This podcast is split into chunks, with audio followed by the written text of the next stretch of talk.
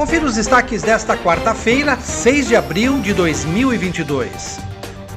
A pedido de um grupo de moradores, o vereador Pedro Kawai esteve esta semana no residencial IPs, na região da Vila Sônia, para verificar as condições de conservação e limpeza do sistema de lazer próximo ao conjunto habitacional.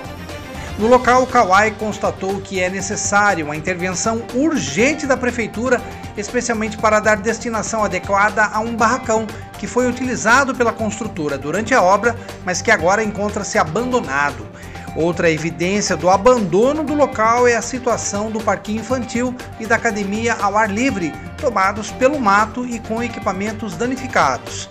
O vereador disse que se trata de um descaso da prefeitura com as famílias que vivem no local.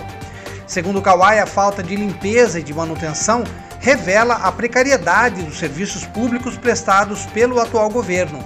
Ele também disse estar preocupado com o perigo que as crianças enfrentam no caminho para a escola professor Almir de Souza Maia, pois o mato que já tomou conta das calçadas obriga os estudantes a caminharem pelas ruas, correndo o risco de serem atropeladas. E o governador de São Paulo, Rodrigo Garcia, estará em Piracicaba nesta sexta-feira em agenda no Engenho Central.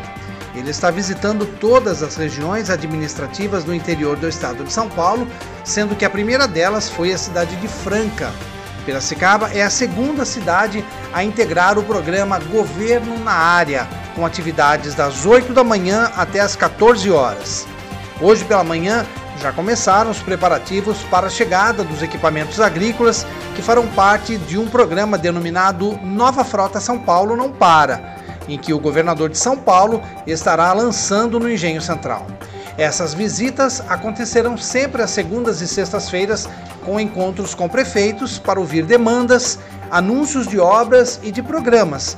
As visitas aos municípios da região são sempre acompanhadas por equipes de secretariado.